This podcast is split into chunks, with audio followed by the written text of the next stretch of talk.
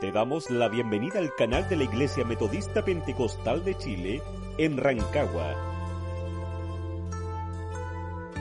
Hoy compartimos un nuevo mensaje del pastor Mauricio Moreno. que el Señor nos ha dado en esta noche. En este contexto que de repente nos hemos olvidado. Y que el apóstol Pablo, fíjese que de las 13 cartas que él escribe, de las 13 que está, él toma este tema en 12.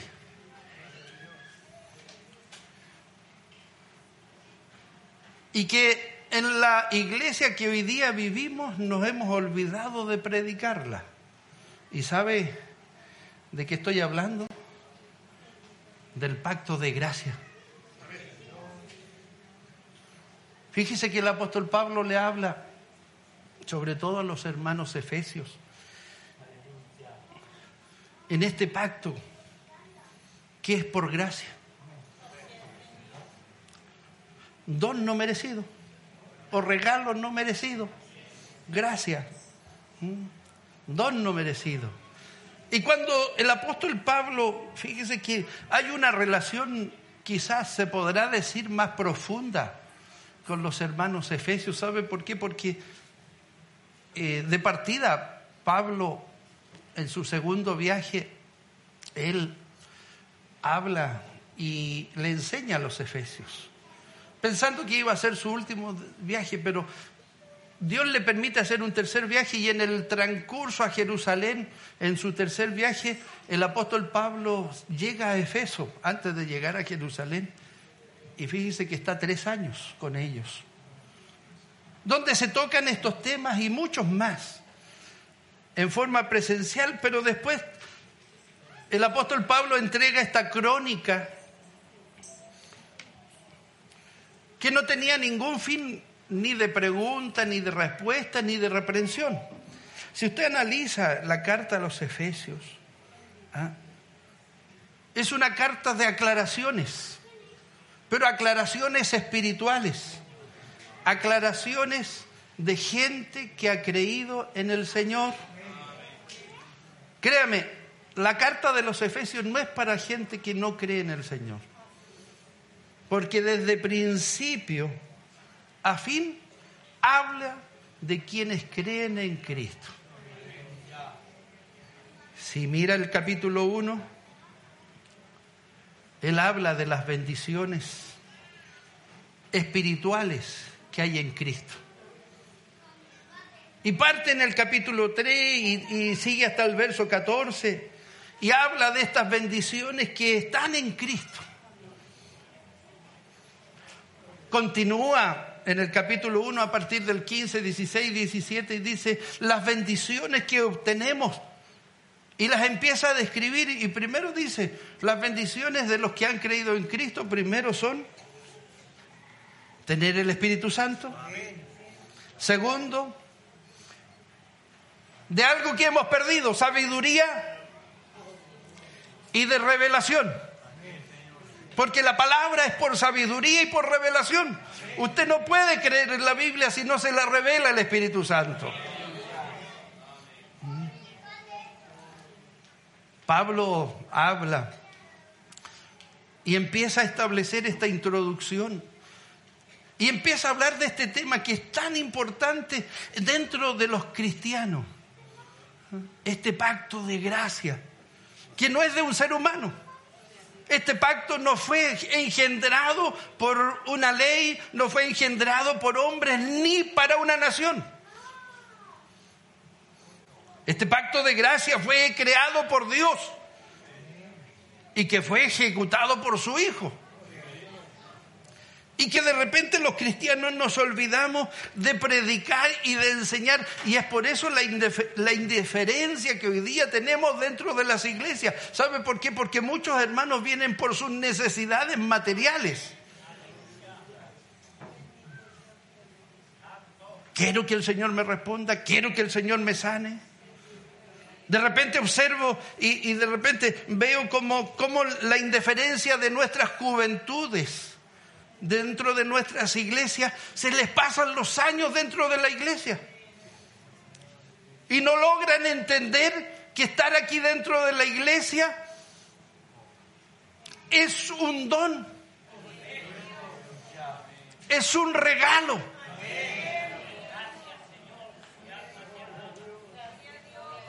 Bendito sea el nombre del Señor.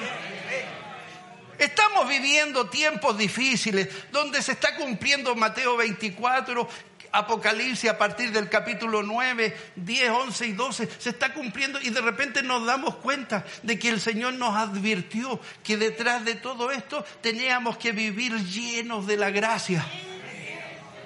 Porque si no estábamos llenos de la gracia, íbamos a, vamos a sucumbir. Ideologías, pensamientos, filosofías, argumentos. Hoy día están consumiendo a nuestros jóvenes, a nuestros hermanos educados. Todo esto lo está consumiendo. Y sabe, el único antídoto para esto se llama Espíritu Santo.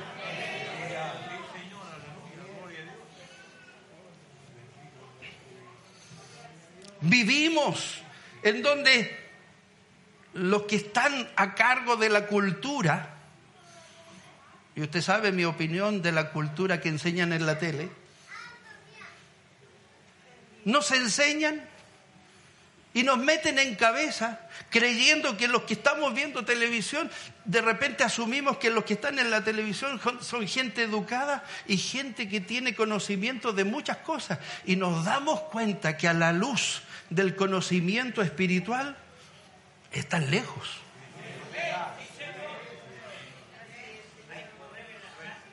Y asumimos gente que da argumentos y que de repente le hacemos, hoy tiene razón. Y que los que mueven la cabeza así, igual que el perrito del auto, Están cometiendo un tremendo error. ¿Sabe por qué? Porque están lejos del espíritu de sabiduría y de revelación que el Señor nos promete.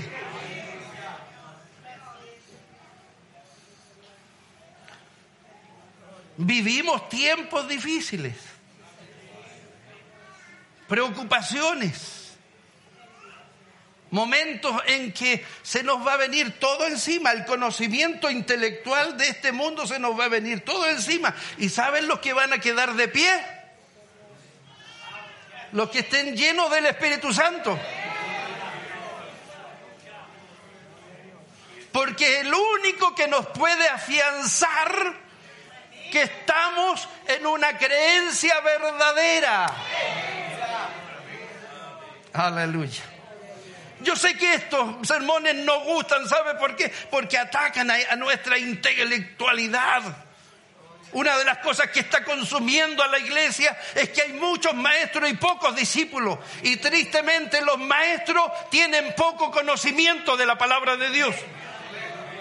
No son adictos a la oración, no son adictos al ayuno, no son adictos a la lectura de la palabra de Dios. Entonces, ¿qué me pueden enseñar? Y hoy día el diablo ha levantado métodos. ¿Para qué? Para facilitarle la vida a usted. Pero no llenarse del Espíritu. ¿Cuántos de los que predican la palabra de Dios se meten en internet y sacan, oiga, hay millones de sermones que son interesantes? Pero la Biblia nos dice cada uno tengan bien lo que Dios le ha dado en abundancia de su corazón.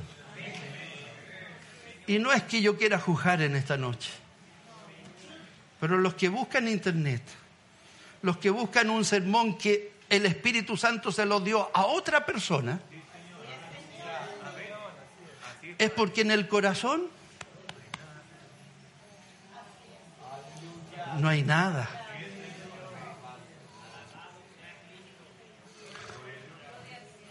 El pacto de gracia, de lo que estamos hablando en esta noche. Y que Dios nos permita seguir esa secuencia, ¿sabe por qué? Porque el Señor me entregó hace un pocos días a través de, de un sueño, donde me entregaba un manto. Y ese manto estaba lleno de etiquetas blancas que estaban escritas. Y que yo he estado orando y he estado orando para que el Señor me las revele. Porque no las alcancé a leer todas. Pero sabe, una de las cosas que había en todos estos sellos que estaban ahí en este manto, decía, el pacto de mi gracia. Aleluya.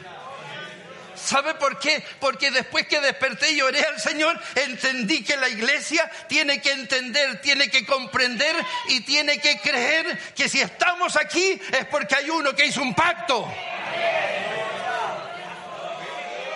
Aleluya.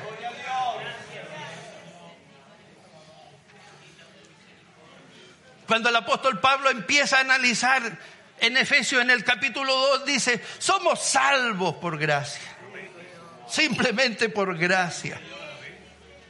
El apóstol nos habla y nos hace una radiografía y nos dice, ¿anduvisteis aquí en otro tiempo? Siguiendo las corrientes de este mundo. ¿Y cómo está la iglesia hoy día? ¿Qué corriente está siguiendo? ¿Cuántos están aterrados con el coronavirus? Oiga, ¿sabe qué? Yo, yo he pensado, si ni Dios lo quiera, llega a este país, vamos a tener la mitad de la iglesia aquí. ¿Sabe por qué? Porque he entendido que estas plagas están escritas.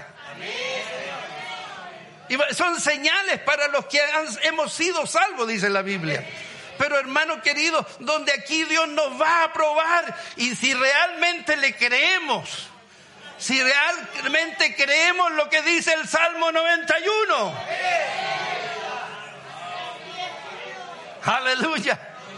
Y aquí donde yo quiero ver, partiendo por mí, ¿realmente me guardará? Caerán mil y diez mil. ¿Y a usted? No lo tocarán. Pero se da cuenta que cuesta. Uy. ¿Qué hace la televisión? Nos asustan. Y nos vuelven a asustar. Y hermano, y es para preocuparse. Yo no digo que usted no se tiene que preocupar. Pero hay una segunda etapa para el Hijo de Dios estoy preocupado, pero también creo que Dios me va a guardar.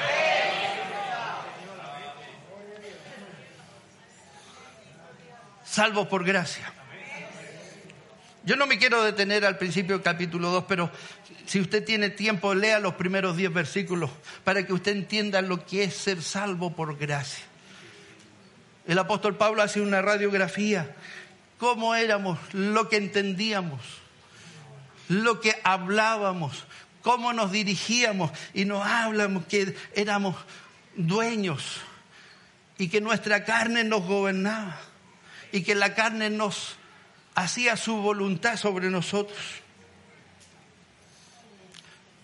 Incluso nos dice, al no tener esta gracia, dice, éramos hijos de ira. No, no, no me acuerdo el verso pero nos describe y nos hace una radiografía. Al no tener a Cristo, al no tener el Espíritu Santo, nos dice que éramos hijos de ira. Y nos dice lo mismo que los demás. Pero también después dice, inmediatamente dice, pero Dios no me acuerdo bien de los versos, no quiero detenerme a buscarlos, pero dice, después de que nos describe que éramos hijos de ira, dice, pero Dios lleno de qué? De misericordia y de amor. Aleluya. Dice que nos amó de tal manera ¿ah? que dice que nos dio vida juntamente con Él. Y tomando eso, el apóstol Pablo empieza a establecer una situación que se generó en la iglesia apostólica. La iglesia de Efeso se, se creó por ahí el año 53. Pablo escribe esta carta el año 60. Han pasado siete años y en la iglesia de Efeso están sucediendo cosas que hasta el día de hoy suceden en la iglesia. Y es por eso que a partir del verso 11 establece una bendición que me pertenece a mí y que le pertenece a usted. No sé si lo cree. Dice el verso 11, por tanto, acordaos de que en otro tiempo vosotros, los gentiles, ¿quién eran los gentiles? Nosotros. Cuando la Biblia en el Nuevo Testamento habla de, la, de los gentiles, están hablando de aquellos que no son israelitas, que no son judíos. Acuérdese que estamos en el año 60 y, ahí el judaísmo se había establecido, ya va a enterar casi 400 años como religión judía y que toman la ley de Moisés, la adaptan y se forman las clases políticas y sociales como los saduceos, los fariseos, los celotes dentro del judaísmo. Y saben lo que tenían discrepancias apostólicas, discrepancias bíblicas del Antiguo Testamento, pero una cosa tenían en común. ¿Sabe cuál era? Que los que no eran judíos eran indignos.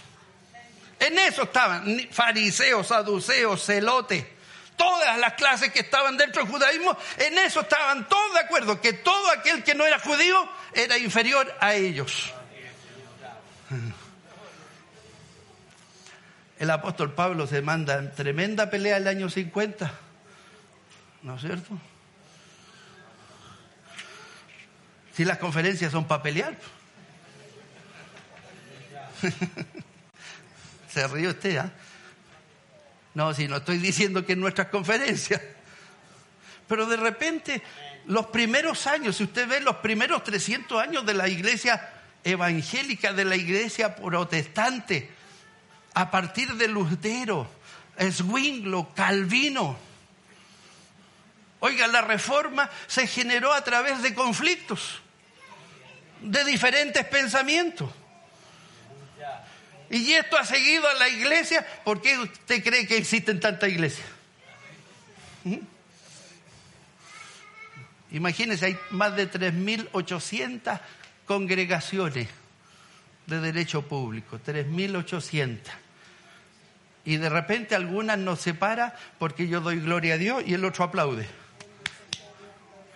Oiga, y es re fácil eso. ¿Por qué no damos gloria a Dios y aplaudimos? Y es bíblico.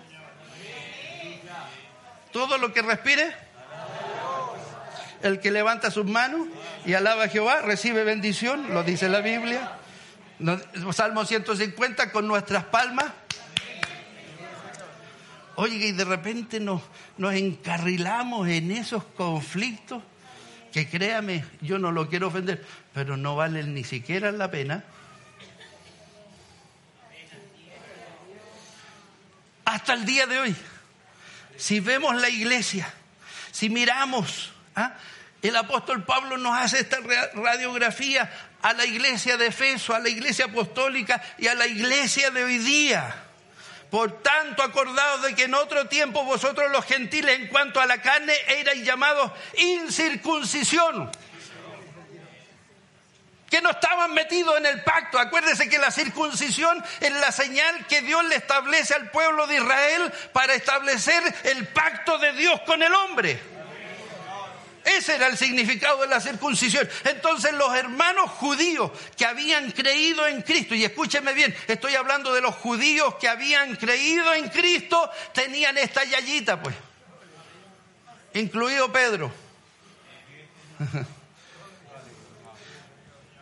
La Biblia nos detalla, ¿no es cierto? Pedro se encuentra en un lugar con Pablo y con los gentiles que se habían convertido no me acuerdo, dos, tres o cuatro días, Pablo contento enseñaba, entre medio Pedro, hasta comía con ellos.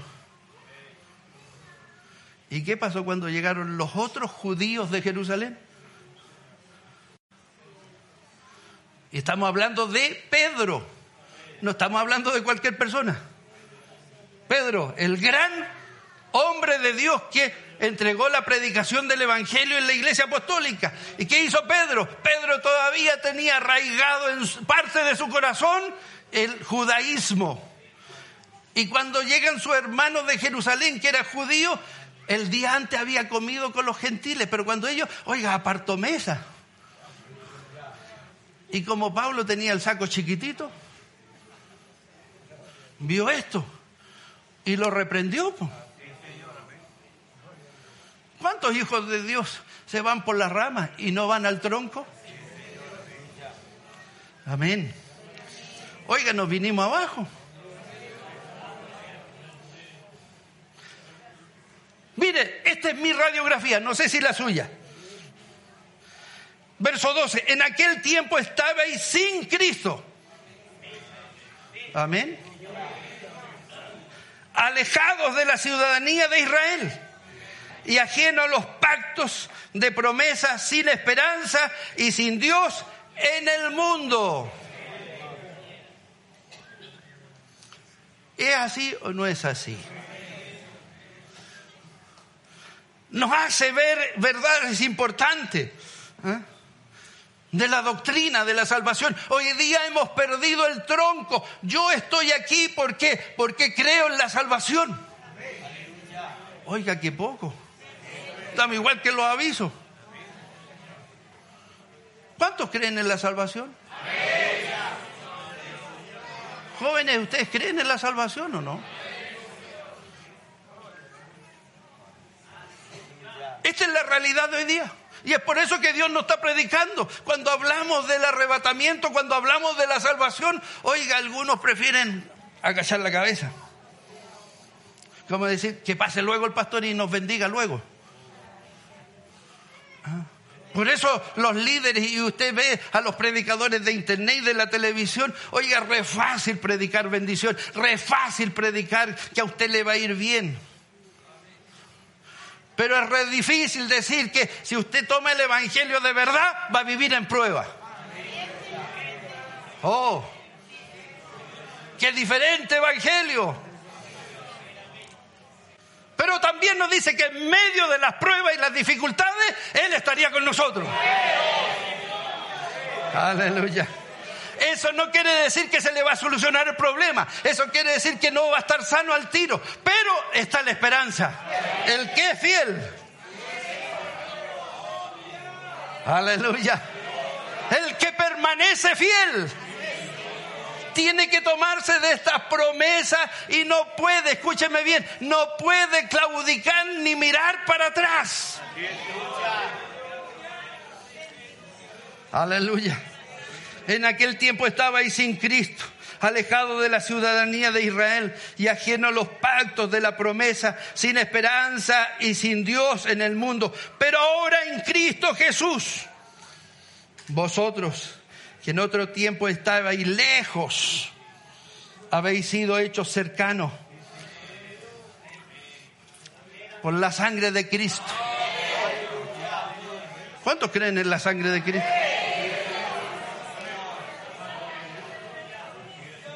La Biblia dice que cuando hablamos de la sangre de Cristo, el mundo nos va a juzgar y nos va a decir que es locura.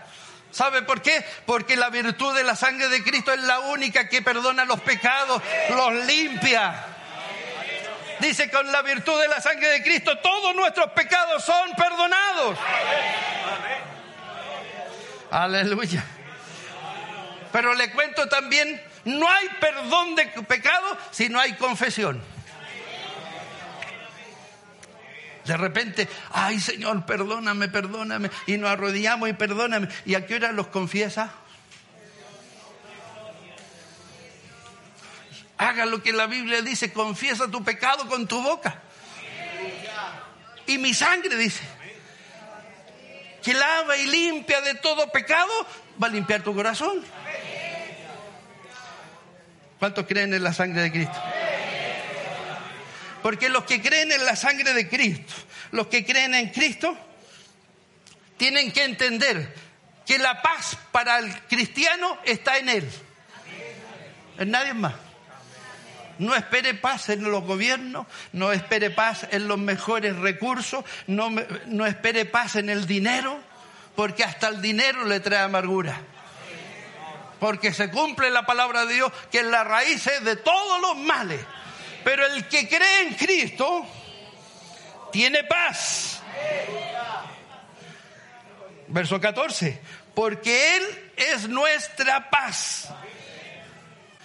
Y aquí empieza a establecer el conflicto que se que de ambos pueblos, está hablando del israelita y de los gentiles, que de ambos pueblos hizo uno derribando la pared intermedia.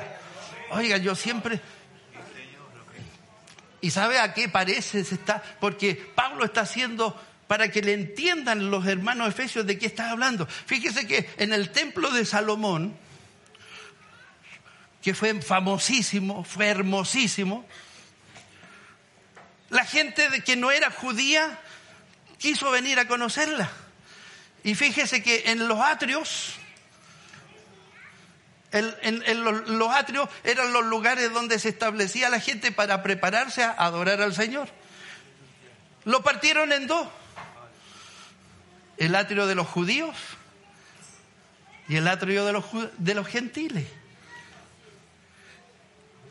y que esa pared estaba en medio. Era un sitio, yo no me acuerdo las medidas, pero el atrio era un lugar espacioso donde llegaban los judíos. Y en medio pusieron una pared. ¿Por qué? Porque los judíos, los gentiles, no se juntaban. Y algo peor pasaba. Estoy hablando del Antiguo Testamento. Algo peor pasaba que en el templo donde estaba la presencia de Dios, los únicos que podían entrar al templo a adorar a Dios eran los judíos.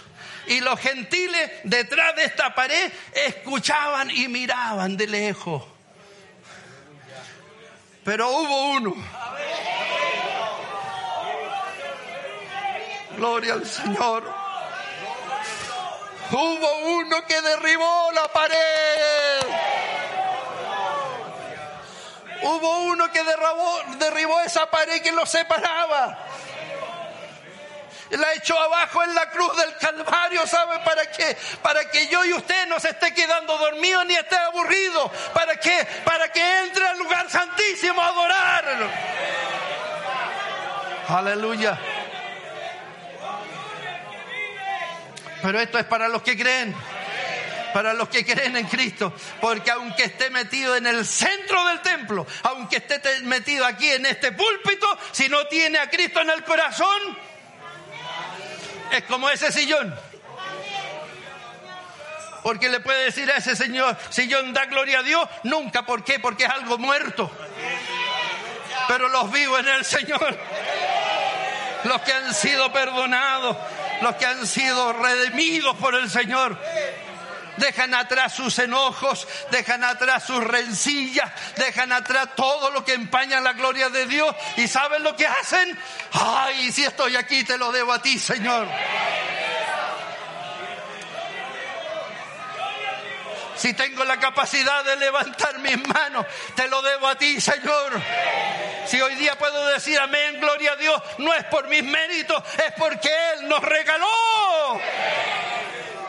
Aleluya. Porque Él es nuestra paz, que de ambos pueblos hizo uno, derribando la pared intermedia de separación, aboliendo en su carne las enemistades. Aleluya. ¿Se da cuenta que usted no puede estar enojado con nadie? No puede estar enojado con nadie. Aunque te hayan hecho el daño más grande. que te hayan destruido tu corazón. Si tienes a Cristo. En Cristo hay perdón. Aboliendo en su carne las enemistades, la ley de los mandamientos expresados en ordenanza Oiga, los judíos al final la ley de Moisés son ordenanzas y, muchas veces dijeron, se lo dijeron a Jeremías, se lo dijeron a Habacuc, le dijeron, ¿y por qué? Y, y los profetas dijeron porque son leyes de Dios, pero no las entendían. Más hoy día con Cristo. La ley de Dios es paz. La ley es bendición.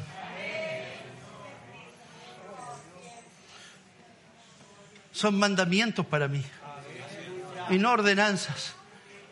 ¿Sabe por qué? Porque los mandamientos me llevan al bien. Si usted se va al Antiguo Testamento y traduce los mandamientos, Dios dice, estos mandamientos te van a llevar al bien. Amén. Entonces, ¿por qué hay que agradecerle al Señor? Porque me llevan al bien. Y a través de Cristo se creó en sí mismo. De dos, uno solo. Aleluya.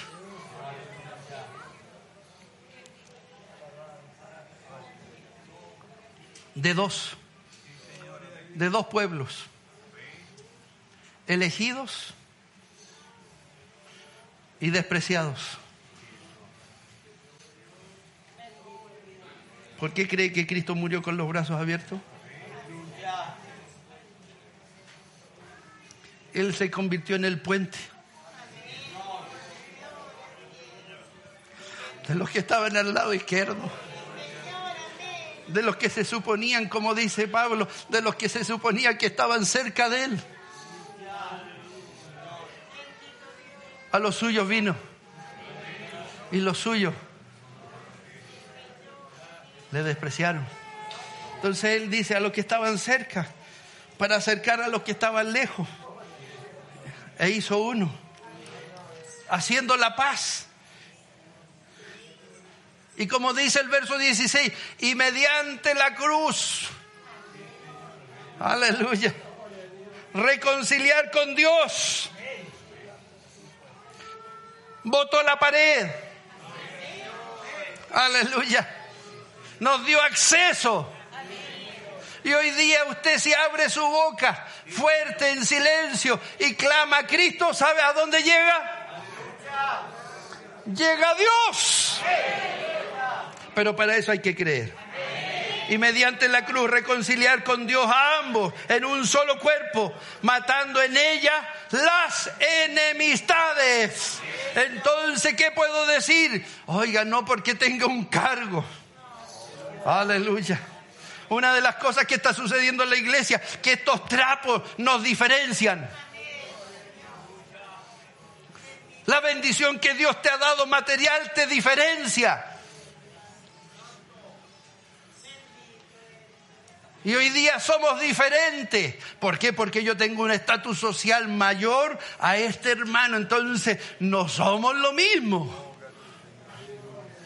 Y aunque le duela, la iglesia está consumida en esa vanidad. La iglesia está consumida, no, es que yo he logrado muchas cosas más y he llegado a un estatus. ¿Por qué cree que Dios está trayendo conflicto a este país? ¿Para qué? Para que la iglesia se humille. Para que yo entienda que el que me da de comer es Cristo.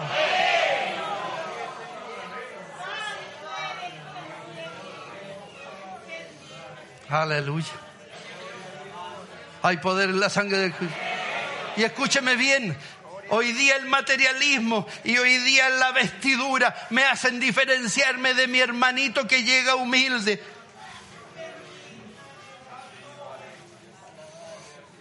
Hay iglesias que los hermanos pasan 20, 30 años sentados y no tienen idea que él se sienta al lado de él. Aleluya. Recibe la represión del Señor.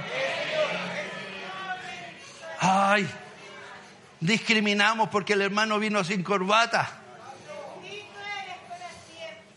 ¿Quién te dijo que la corbata te iba a salvar? Si, si eres pecador con corbata y sin corbata, vaya a pecar igual. Pero si tienes el Espíritu Santo en tu corazón Aleluya. Si estás reconciliado con Cristo.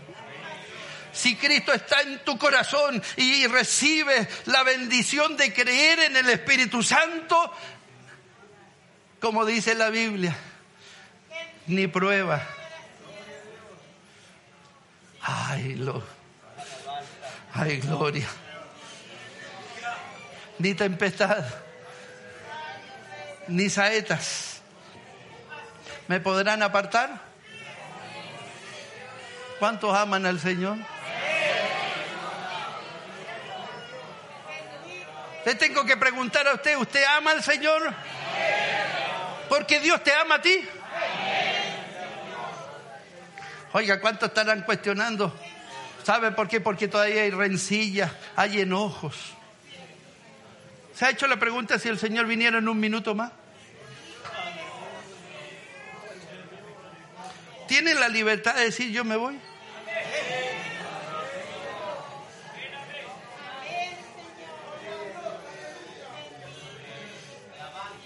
Fíjese que mi obispo en la mañana nos contaba una experiencia en la predicación de cómo eran los cristianos de antes. Dice que él tenía como 15, 16 años y como joven de 15, 16 años en el culto eran buenos para comadrear.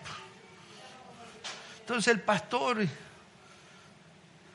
y los oficiales le dijeron, pastor, Mire, los jóvenes conversan, nunca están quietos, comadrean y todo eso. Oiga, y llega el día miércoles del ensayo coro, oiga, tuvieron dos horas dándole que el culto era para adorar a Dios, que no podía andar comadreando. Oiga, dos horas.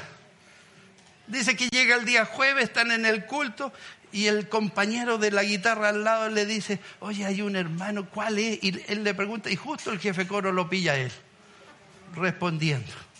Se terminó el culto.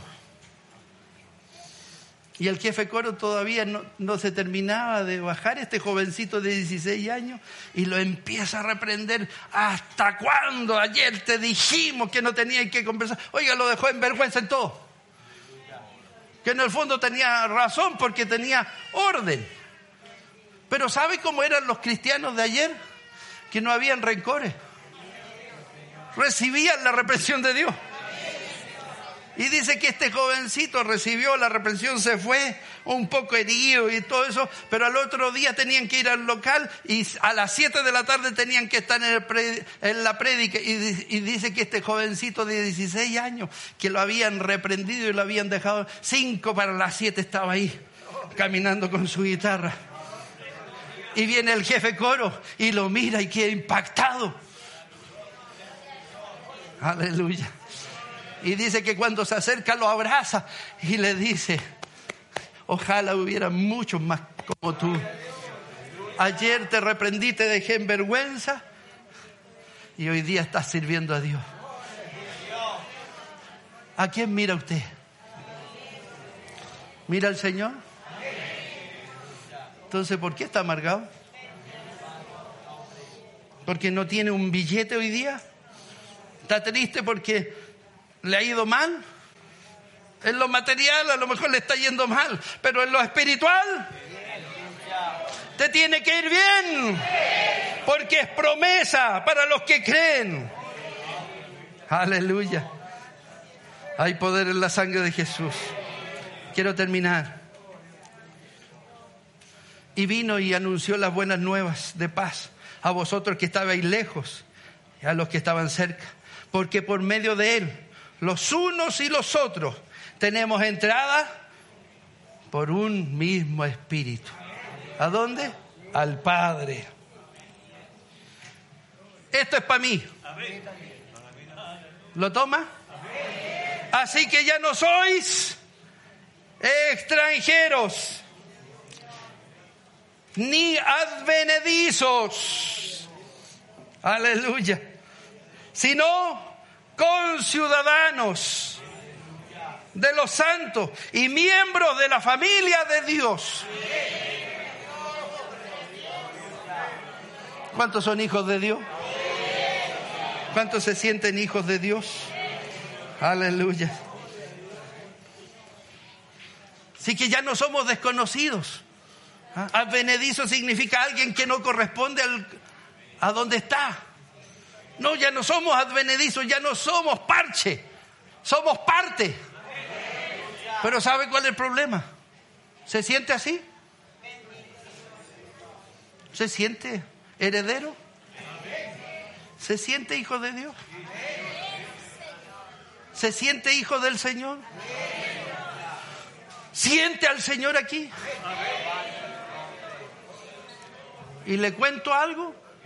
Al Señor no se le siente con dar gloria a Dios, porque la gloria a Dios se ha transformado en rutina. Demos tres gloria a Dios y damos tres gloria a Dios. Hay algunos están hasta aburridos ni se paran.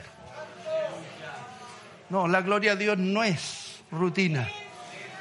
Alabar a Dios no tiene que ser rutina. Alabar a Dios no tiene que ser costumbre. Alabar a Dios no tiene que ser un rito. Alabar a Dios tiene que ser sentimiento.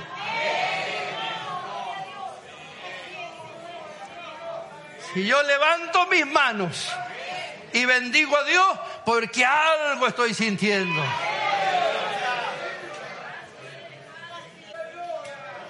Si no, está corriendo peligro si no tiene nada y no siente nada cuando Dios te está hablando, cuando estás adorando al Señor, estás corriendo peligro. Pero cuando tu corazón se empieza a mover, cuando tu espíritu se empieza a mover y esta carne empieza a tiritar, es porque algo está sucediendo en tu vida. Y en esta noche, y en este minuto, si crees, dice la Biblia que vas a ver la gloria de Dios. ¿Cuántos lo toman? ¿Cuántos lo toman? Si crees, si crees en este minuto y te tomas de la palabra, vas a ver la gloria de Dios. ¿Cuántos lo quieren tomar en esta noche? Que Dios te bendiga. Que la gloria sea para Él. Que la honra sea para Él que la bendición que vivo sea para Él. Y aunque estés destruido y aunque en lo material te está yendo mal, dale la gloria al Señor, bendice a Dios y lo demás vendrá por añadidura. La bendición está sobre la iglesia, pero para los que creen en Cristo, no los que están durmiendo, no los religiosos, no los que están cuestionando al Espíritu Santo. Hoy día los muchos están retrocediendo a la filosofía y dicen, a lo mejor tiene razón. Estoy escuchando obispos que han predicado durante 20, 30 años sobre el Espíritu Santo y hoy día están moviendo la cabeza y decir, a lo mejor los bautistas, a lo mejor los que hicieron pactos con los masones tienen razón, el Espíritu Santo era para la primera iglesia apostólica, para formar la iglesia, pero hoy día son emociones, yo no creo en eso. Yo creo en la palabra del Señor. Aleluya, aleluya, aleluya. Yo creo en el Espíritu Santo. Yo creo que aún, a pesar de todo, el Señor se mueve a través de su Espíritu Santo. Y a través de su Espíritu Santo se mueve en su iglesia. Pero el Espíritu Santo no se mueve en los maestros, en los que cuestionan todo. Dios se manifiesta en los humildes, en los sencillos, en los que no entienden nada. Dios se manifiesta en aquellos que creen en Él. Aleluya. Aleluya, aleluya. Aleluya, aleluya, aleluya. Aleluya, aleluya, aleluya. Hay poder en el Espíritu Santo. La puerta está abierta. Hermano y hermana, la puerta está abierta para ti. La puerta está abierta en esta noche para ti para los humildes, para los que no están enojados, para los que no están amargados. La puerta está abierta y los que creen reciben bendición en esta noche. Aleluya. Aleluya, aleluya. Hay poder en la sangre del Cordero. Que Dios te bendiga. Que Dios te bendiga. Que Dios te bendiga. El Espíritu Santo no era para la iglesia apostólica. El Espíritu Santo partió ahí. Y enviaré un consolador que los llevará a toda verdad y a toda justicia. Y si el Espíritu Santo no está en tu vida, siempre vas a claudicar en el Evangelio. Pero si el Espíritu Santo está en tu vida, nada ni nadie te va a mover del amor de Cristo.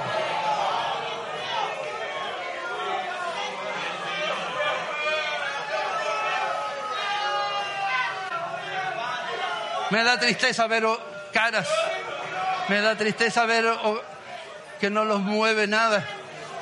Y créame, yo no voy a hacer nada porque el que mueve es el Espíritu Santo.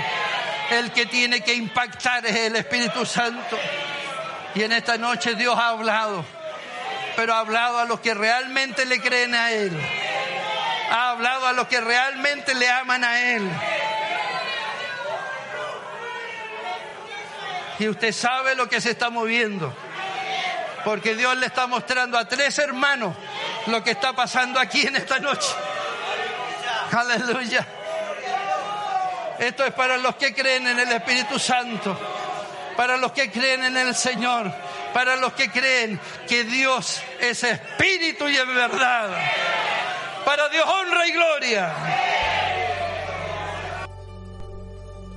Te invitamos a compartir nuestros cultos espirituales en el Templo Matriz, ubicado en calle Bouvic 873, y en nuestros templos anexos, Obispo Mancilla y Pastor Armando Azócar. Asimismo, puedes seguirnos en redes sociales y sitio web www.imprancagua.cl. Que Dios te bendiga.